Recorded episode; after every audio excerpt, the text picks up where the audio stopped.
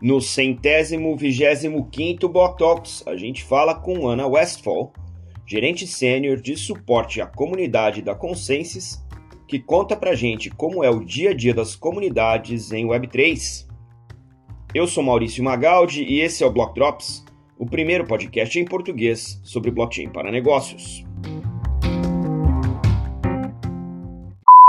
As notícias que você ouve aqui não têm qualquer vínculo com o meu trabalho atual não configuram nenhuma forma de patrocínio, propaganda ou incentivo para o consumo e têm o foco exclusivamente educacional para o mercado.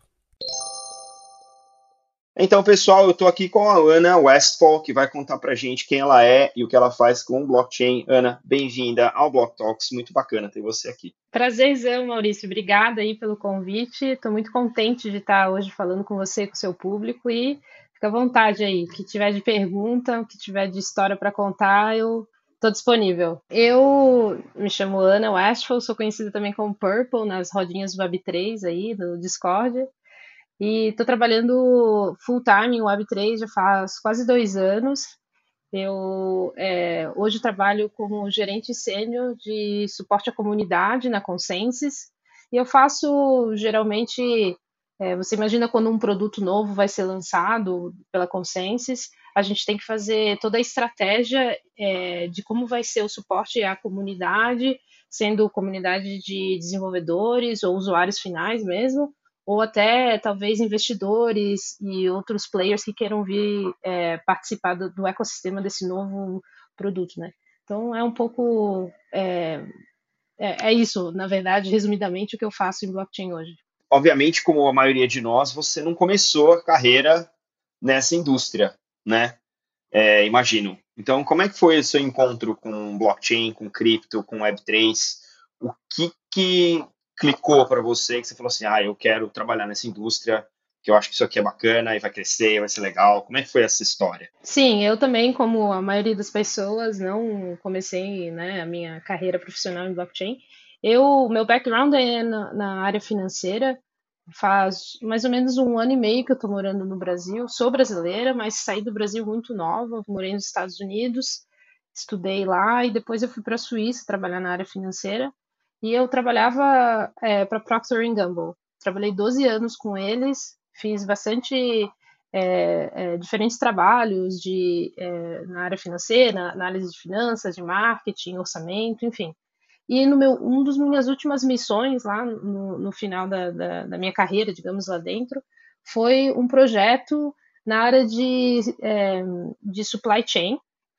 E a, a, ideia era fazer rastreamento dos produtos, do, das peças do, de um produto que a gente, que eu trabalhava na época, que era no departamento de beleza e, e bem-estar. Então eu trabalhava com Gillette, Brown, Venus, essas marcas. E a gente queria fazer então um rastreamento das peças que vinham a formar os é, depiladores e barbeadores elétricos da Brown. Obviamente, isso era 2018, então é, blockchain já era algo que a gente conversava sobre, já era uma tecnologia que estava sendo falada para esse tipo de, de, de, caso, né, de, de para ser utilizado. E é, a gente fez o projeto na área. Eu, o projeto não foi para frente no final, porque ficou, ficou assim um valor muito caro na época para a gente investir é, os pontos onde vinham as peças para esses produtos eram é, em diferentes partes do, do, mundo, então ficou inviável. Mas eu conheci sobre um pouco mais profundamente sobre a tecnologia, fui atrás para saber é, como que funcionavam as criptomoedas, como que funcionava a NFT, qual era a diferença, e comecei a descobrir esse mundo, me interessei muito e ali para frente comecei a ficar mais conectado. Então entrei em bastante grupos de Discord, para entender o que estava se passando nas comunidades. Fiz ali algumas compras de, de cripto e de é, NFTs, como todo mundo, né? Dando uma brincada ali. E daí em 2022, é, quando eu e meu marido decidimos voltar para o Brasil, eu decidi que daí eu ia mudar a, de, de, de, curso assim dentro da minha carreira para tentar um trabalho dentro de Web3. Quando eu fiz esse projeto na Procter Gamble, eu trabalhei com uma empresa que fazia parte de um grupo, é, um, como, como, se fosse um grupo de empresas aceleradas da Consensus. Né? Tem a Consensus Corporação e tem a Consensus, que, que chama Consensus Mesh, que é um grupo ali de startups que estão sendo desenvolvidas. Algumas são adquiridas pela, pela própria é, matriz da, da empresa, que é a Consensus é, Inc. Né? E na época, em 2022, eu descobri que a empresa com a qual eu trabalhei estava sendo é, adquirida, então, pela empresa mãe Consensus. A empresa na época chamava Triumph, e eu entrei em contato com essas pessoas e falei, olha, eu estou querendo mudar o, o, o, rumo aí do, da minha atividade profissional para trabalhar em Web3 full-time. O que, que vocês têm dentro da Consensus? E acabou que tinha lá algumas opções. É, eu apliquei para uma área que eu achava que tinha um pouco mais a ver com o que eu estava fazendo na época, que era análise de dados, de, é, de pesquisa de mercado para consumidor. Então eu fiz um pouco assim essa ponte através, ok, os produtos da Consensus também têm consumidores que também precisam ser analisados, dados serem analisados, e consumidores na, em Web3 a gente fala em comunidades. Então eu apliquei para um, um trabalho dentro de, de suporte à comunidade e foi aí que eu consegui fazer essa ponte e, e pular, né, fazer o, o, o flip para a Web3. Que bacana! E, e uma história que eu acho muito bacana de todo mundo que migrou é que ninguém largou para trás o legado profissional. Não é como se você entrasse em cripto e se entrar do zero, né? Mesmo que você seja um profissional já com anos de janela, cripto tem para todo mundo. Você consegue fazer várias coisas que são similares, talvez não tanto, mas similares com aquilo que você já tem experiência. Eu acho que o seu caso exemplifica bem. E aí, quando você deu esse passo, toda vez que a gente dá esse passo, tem um gap, né? A gente acha um espaço ali que, opa, não era bem isso. Então, como é que, como é que foi essa entrada? O que, que você descobriu que era diferente? O que, que te deixou confortável de que, não, dá para fazer? Como é que foi essa, esse, esse, primeiro momento, né, teu entrando em cripto de cabeça, assim? Ah, foi bem desafiador, Maurício, porque eu estava vindo ali de um, de um, um trabalho bem corporativo, com uma hierarquia bem clara, processos bem claros, e a gente sabe que o Web3 é, ainda está se construindo, né? Então, os seis primeiros meses eu fiquei literalmente perdida, de falar assim com a minha chefe, falar, eu acho que eu não vou dar conta, porque é, eu não consigo trabalhar com demanda assim vindo rapidamente e sem ter um projeto, pelo menos com três meses ali para poder entender o que, que eu ia fazer. Tava aprendendo também essa parte de suporte mesmo, que não era o meu forte, né? Eu sabia analisar dados, então é, eu tentei pegar por esse lado, vou analisar dados da comunidade, ver o que está precisando. E então o processo foi um pouco complicado. Mas daí depois que passou essa fase de entender que, que é normal, eu acho, em qualquer trabalho, mas o Web3 tem essa questão um pouco mais é, forte, porque as coisas mudam muito rápido, né? Então, o foco hoje é, sei lá, MetaMask, o foco amanhã, daqui a duas semanas é, é um esquema que está acontecendo e a gente tem que é, ajudar as pessoas a não, não serem fraudadas. E passou mais uma semana, alguém posta alguma coisa no Twitter, cai o Ethereum e o pessoal não entende por que, que o. Sabe? Então, mudava muito rapidamente. O processo em si não existia para essas mudanças rápidas. Então eu me coloquei nesse lugar de, ok, deixa primeiro eu entender o que está acontecendo, e daí vamos talvez trazer um pouco de estrutura também, e daí eu comecei a liderar um pouco mais, e é por isso que me colocar na parte mais estratégica também por isso, para eu conseguir dar um pouco mais de processo a, um, aquela bagunça generalizada, mas era uma bagunça boa, tá? E eu sempre falo que quando eu entrei eu achei Consensus muito bagunça, mas uma bagunça boa, porque estava vindo muita ideia ali, muita gente palpitando no que poderia ser feito. E a gente, normalmente numa corporação isso não acontece, não tem esse, esse flow de criatividade, né? E, e na consciência isso acontece muito rápido. Então tem muito produto que é lançado ali em, em, em ideias que vêm de um problema que a gente teve, e isso eu achei muito legal. Então, nesse sentido, assim, eu me adaptei bem. Obviamente você tem que abraçar e ser flexível, né? Eu já sabia onde eu estava me colocando, então não, não foi assim de grande gravidade para mim, mas foi bacana o processo também de aprendizado. É, eu, eu brinco que eu tô em cripto há quase 10 anos, né? E eu entrei, eu tinha 19, eu vou fazer 46. Eu não tenho a menor ideia de como aconteceu. De como que isso foi, né? muito rápido. Mas é, pô, muito legal essa essa tua essa tua história e também essa é, mostrar um pouco de que profissionais com, como você disse, né, flexibilidade, resiliência, tem um espaço em cripto porque é uma indústria nascente, assim, né? E conta um pouco mais é, do dia a dia na consciência. Eu sei que é muito difícil você falar assim, ah, um dia típico em cripto, não tem um dia típico, né? Mas o que, que é uma semana, assim, como é que é o teu ciclo de trabalho, onde que, como é que você distribui o teu foco, essa parte de comunidade em cripto demanda demais dos profissionais de gestão de comunidade. Eu sei que eu, eu vivi um pouco disso e eu tenho outros amigos que estão nessa, nessa seara. Como é que é um, um, um, ciclo de vida das coisas que passam na tua mão e como é que você tem é, trabalhado para gerenciar? Se você puder contar um pouquinho desse processo também que você conseguiu organizar aí. Posso sim, com certeza. Então, é, no grupo que eu tô, a gente faz é, um pouco de community management, mas a gente não faz engajamento assim de comunidade, né? Isso é mais dedicado ao grupo de marketing. Então, o que a gente faz e, e hoje é a gente cuida de alguns Discord, os maiores são da linha, que tem acho que 360 mil pessoas. Normalmente tem 5 mil, às vezes 10, dependendo do dia, 30 mil pessoas online. E a gente tem também o Discord da Consensus em si, que daí é, é mais detalhado por produtos ali. Então a gente tem pessoas específicas para cada canal que ficam respondendo ali. Eu no começo eu fazia esse atendimento direto e esse suporte direto. É, hoje em dia eu não faço, mas isso eu faço mais a parte de projetos e estratégias, né? Então, como que é o meu dia assim? Primeiramente, a gente, é, o nosso grupo são 10 pessoas, a gente sempre decide o que, que vai ser feito ali dentro de um, um trimestre, né? E a gente divide por projetos, cada projeto que normalmente significa um produto. Então, hoje, os produtos que eu estou trabalhando é Village DAO, Infura e um pouco Linha e MetaMask. Então, a, o meu foco são esses projetos. Daí a gente tem que conversar com o pessoal do produto em si para saber quais são os objetivos dele. Então, linha, o objetivo claro é crescer, número de usuários, TVL, e quais são as campanhas que eles vão trazer e como que a gente vai dar o suporte, então, para a comunidade nesse sentido. Village DAO é um outro projeto que é mais dedicado a é, é um protocolo descentralizado de suporte à comunidade, onde a própria comunidade presta serviços é, dentro da plataforma e ajuda as pessoas. Mas é numa base de um, um, um para um, assim, a conversa é, é, direta, não é como no Discord, que é, que é muita gente falando ao mesmo tempo.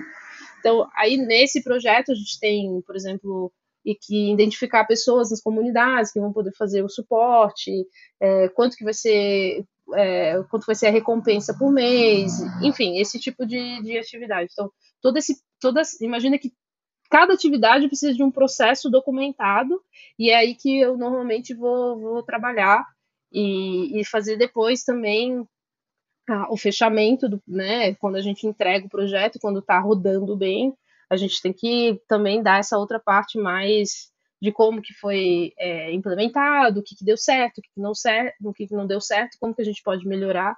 E um, a gente serve também muito de ponte assim entre o produto é, final com os usuários e os engenheiros de produto. Então, tudo que é feedback que vem da comunidade, normalmente a gente repassa isso e tenta trazer melhorias para os produtos. É mais ou menos isso, assim, uma semana vai ser ali começando com um pouco de suporte, entendendo o que está acontecendo, se teve alguma coisa no fim de semana que aconteceu, a gente não está sabendo, e terminar a semana mais ou menos é, vendo como que como que está sendo o desenvolvimento da comunidade perante os produtos que a gente trabalha. Como é que está sendo, né, essa tua experiência? Você está no Brasil, o Brasil tem uma das comunidades Web3 mais ativas do mundo inteiro, né? É, sempre que tem ranking de ah, quantos usuários cripto tem no Brasil, o Brasil está sempre nos top 10, assim. É, como é que tem sido essa experiência e como é você tem exposição com os teus pares no resto do mundo para traçar assim, uma comparação do ponto de vista não de adoção, mas talvez de maturidade, do tipo de problema, do tipo de solução que requer, ou do tipo de sugestão.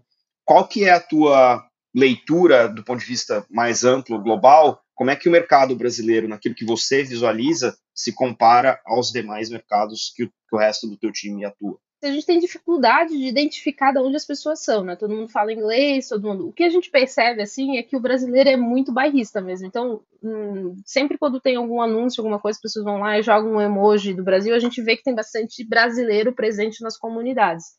Mas a gente não faz essa diferenciação com relação a feedback ainda.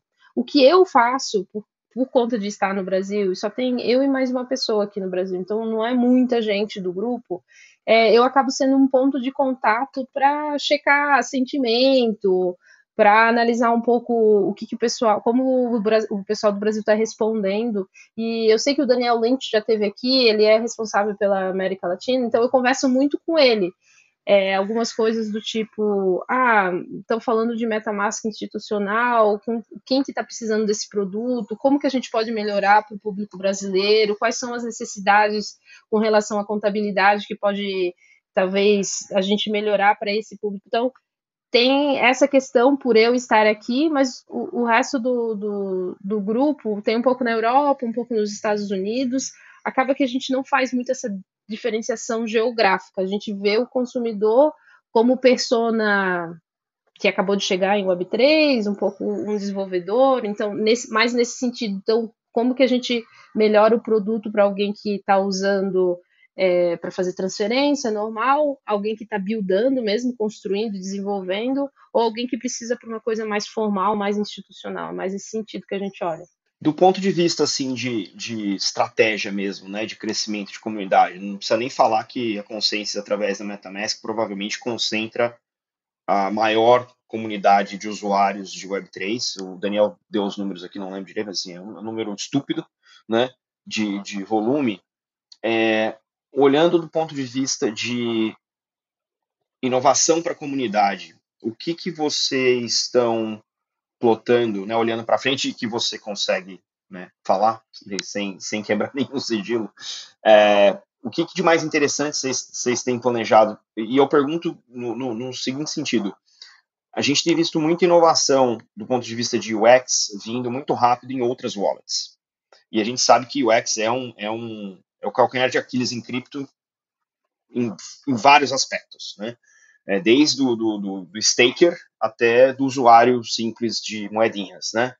É, olhando para isso, quais são as ações do ponto de vista do nível de comunidade que vocês têm planejados para começar a fazer, é, a avançar nessa melhoria de UX de maneira até amplificar o impacto que a, a, a, MetaMask e os outros demais produtos da Consensus já tem no ecossistema? Do, do ponto de vista da MetaMask, a gente tem um produto que foi lançado recentemente, que é o MetaMask Snaps, que é um produto para desenvolvedor.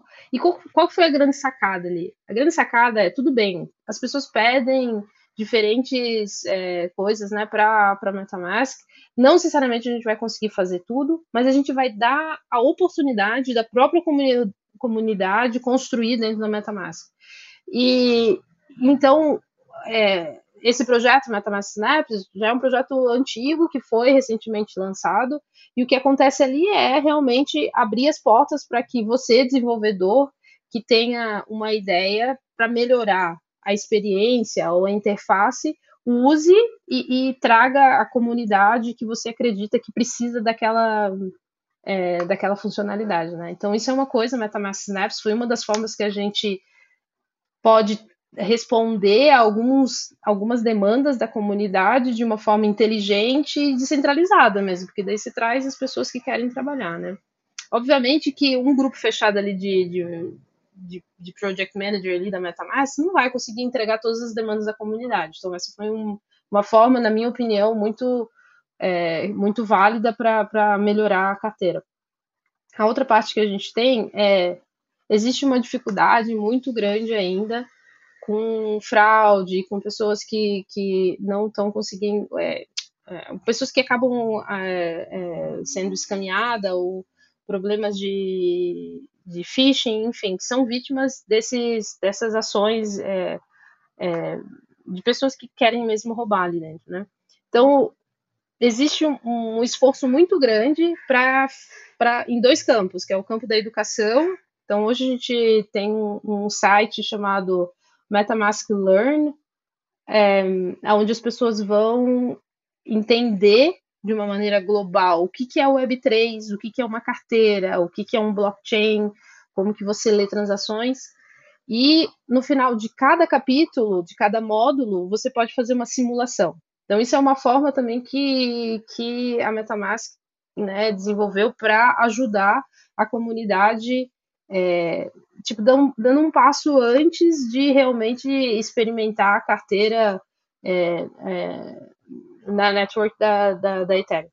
Então, tem essa, essa questão da, da Metamask Learn com a, com a simulação, e tem outros projetos. Por exemplo, é, a gente tem um projeto que chama Metamask Activity. Então, activity.metamask.io é o número do é o nome do, do website. Se você for lá e colocar sua carteira, ou se colocar o número de transação, é, você vai poder entender o que, que, aconteceu. É uma maneira um pouco melhor de olhar a, as transações da sua carteira do que o próprio explorador de, de blockchain, né? Então, tem essa fronte também de trazer educação e um pouco mais de entendimento antes que a pessoa é, possa, é, de fato, realizar algo e, e, sei lá, assinar uma transação que, que seja um esquema, alguma coisa assim, né? Então, tem essa preocupação com. E, e também, falando de snaps ali, que eu esqueci rapidinho, é que tem alguns snaps ali que você pode colocar na sua carteira, e eu não sei se seu público já conhece, o Daniel comentou sobre isso em outro no outro episódio que ele teve aqui, mas os snaps eles são como é, é, extensões, não extensões, talvez plugins na sua carteira, né? Então tem um, um plugin da Wallet Guard que inclusive eu uso e, e que você pode é, adicionar então o snap da Wallet Guard na sua MetaMask e aí ele vai te ajudar a identificar transações maliciosas, é, vulnerabilidades no, em contratos que você está tá assinando, né? Então, isso é algo também que, que, que acaba trazendo mais segurança é, e não é necessariamente algo que a MetaMask está fazendo, mas são outras empresas que estão ali construindo através dos snaps para quem usa MetaMask. Então, é basicamente essas, essas duas frentes. Sim. Agora, o que está vindo de novo, é, o foco está mais em linha mesmo, como que vai dar essa escalabilidade, como que vai utilizar os AK Rollups de uma forma eficiente, é, tá, tá, o foco da, da, da consciência está ali mesmo agora. Interessante. É, linha, linha só para o pessoal entender, é, o, é a L2, né? Exato, é o nosso é, segunda camada do que foi construído dentro da consciência mesmo. Pensando mais assim em termos de educação, né? Acho que uma das coisas que você falou que acho que fica mais claro para mim é que ah, nós estamos numa fase que tem que educar. E, e, e eu não acho que a indústria também está fazendo um grande trabalho, se bem que tem alguns polos bastante interessantes. Dos métodos que você citou ou dos que vocês já testaram, quais foram os que funcionaram melhor, assim, do ponto de vista de conversão, do ponto de vista de redução de é, chamado ou de demanda lá no Village? Quais são os métodos que você viu que funcionam melhor para garantir, não para garantir, mas para minimizar né, é, é, esse, esse tipo de follow-up e, e, que melhorou é, a utilização dos produtos. Assim. O que eu posso te dizer é que é, Village foi incluído como um canal ali dentro de suporte e está tendo muita gente utilizando, porque a gente percebeu que é, abrir um ticket com um e-mail ou falar no Discord é, ou colocar uma pergunta lá dentro do fórum, para algumas pessoas não funcionava. Elas precisavam dessa é, rápida resposta. Às vezes, no Discord, às vezes não consegue, porque é muita gente falando, você não consegue ter um, uma conversa, é, um diálogo ali entre duas pessoas. E então o Village DAO veio como um canal específico para um grupo de pessoas que às vezes está começando, precisam de um auxílio um pouco mais de perto assim, e está funcionando super bem. Então a gente tem uma média assim de 200 a 300 tickets por, por semana.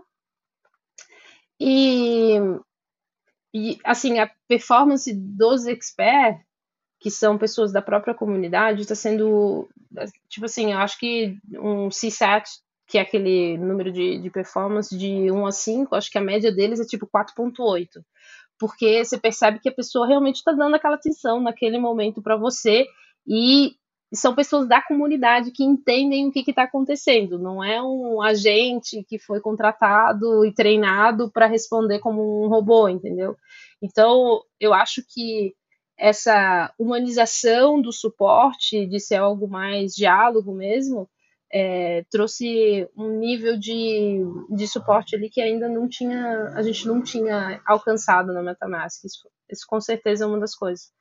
É, e daí, obviamente, que a comunidade em si no, no Discord tem um, um, uma resposta muito positiva, assim, quando a gente faz chamadas, né? Quando a gente faz aqueles e-mail, é, community calls, sempre tem uma galera muito bacana ali que entra e realmente interage e está a fim de participar. Então eu acho que tem que pensar em educação de uma maneira bem é, horizontal, assim, que, não vai ter uma fórmula para todo mundo, né? Então como que a gente pode melhorar esse processo com canais diferentes, basicamente? Qual que é o kit básico que você tem recomendado para as pessoas, sei lá, alguém da tua época de, de CPG aí, né, de, de, de varejo.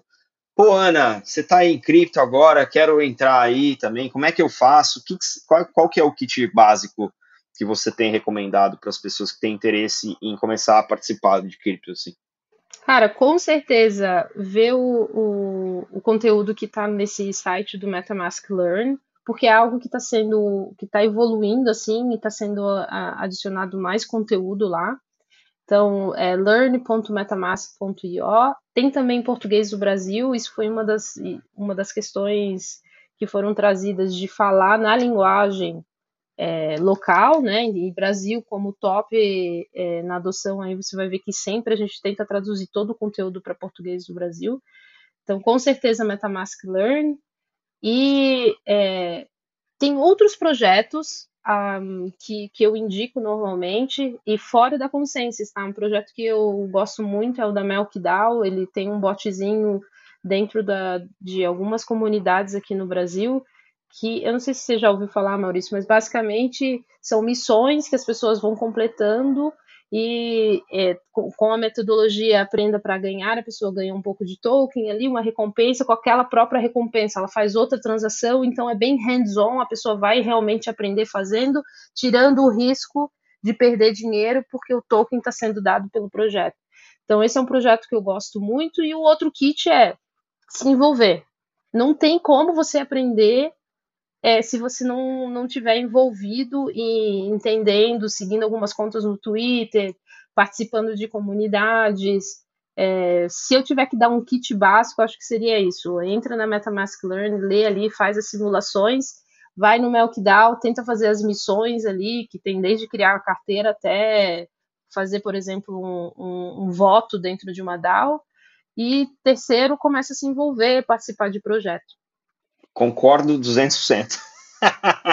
Acho muito.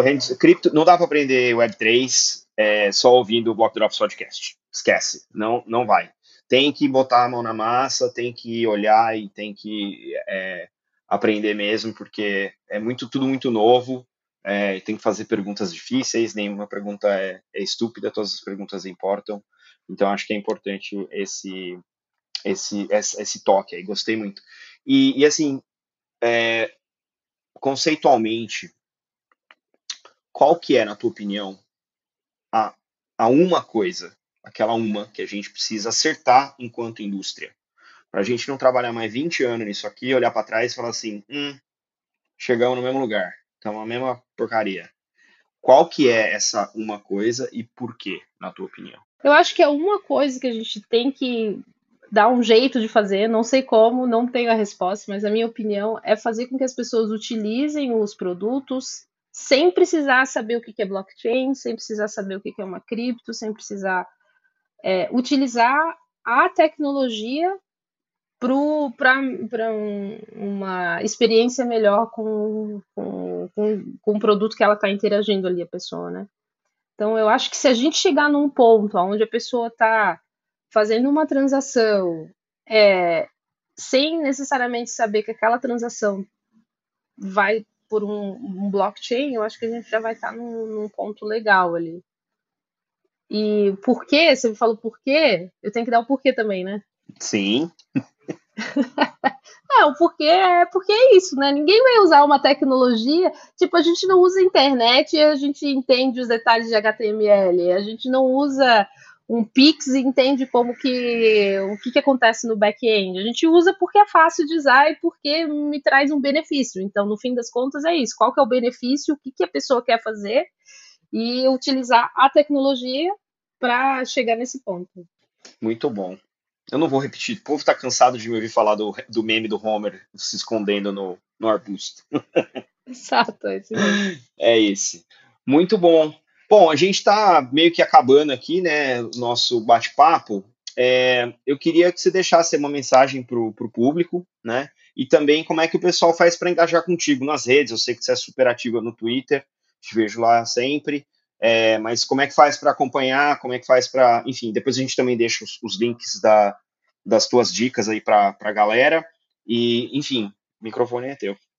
Boa. Então, para entrar em contato comigo, nas redes sociais, normalmente Ana Westfall, é, Twitter, LinkedIn. Eu sou bem aberta, assim, para receber é, sugestão, às vezes pessoal que está no Brasil e fala, poxa, Ana, eu gostaria de trabalhar para uma empresa lá fora, como que faz, né? O meu caso foi um pouco específico, assim, porque eu vim de fora e, e quis trabalhar no Brasil, mas é, a minha intenção vindo para o Brasil também foi muito de conseguir é, expandir um pouco da, da, do que eu sei e do que eu posso ajudar a, aqui no Brasil, né? Eu ainda vejo assim o pessoal aqui no Brasil muito com a mentalidade de e que não é uma mentalidade errada, tá? Pelas condições dadas, mas uma mentalidade de vou para fora, vou trabalhar para fora, porque lá tá me pagando melhor, porque as oportunidades são melhores, faz todo sentido, mas na minha opinião, a gente tem que pensar também como que a gente pode crescer aqui no Brasil, comunidade, ecossistema.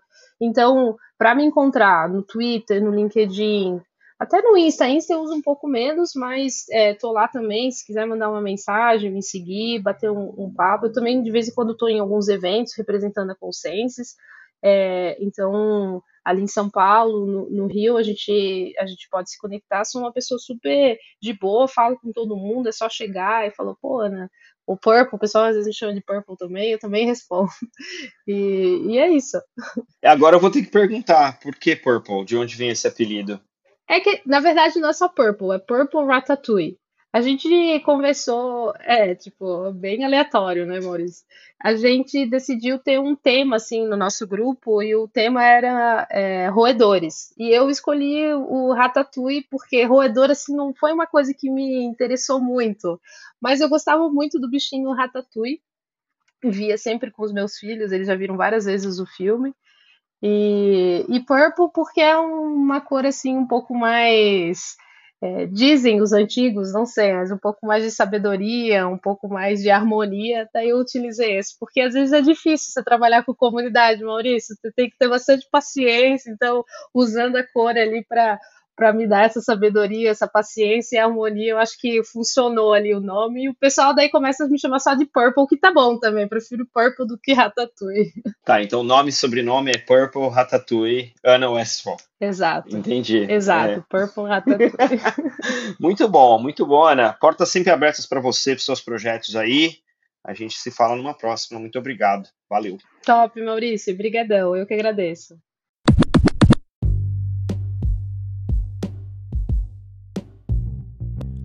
Acompanhe a gente nas redes. No Instagram, Block Drops Podcast.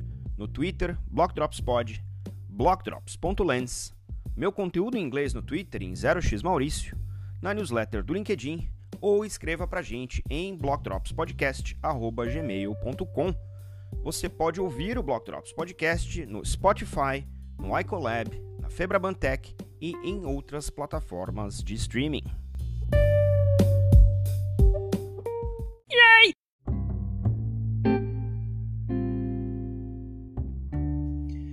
Fica aqui o salve para Ana Westphal, que compartilhou aí a jornada dela em Web3, um pouco do seu dia a dia e como a gente pode ficar cada vez mais engajado nas comunidades. Não se esqueça de deixar aí as estrelinhas no seu tocador favorito. A gente fica por aqui. Stay rare, stay weird, LFG.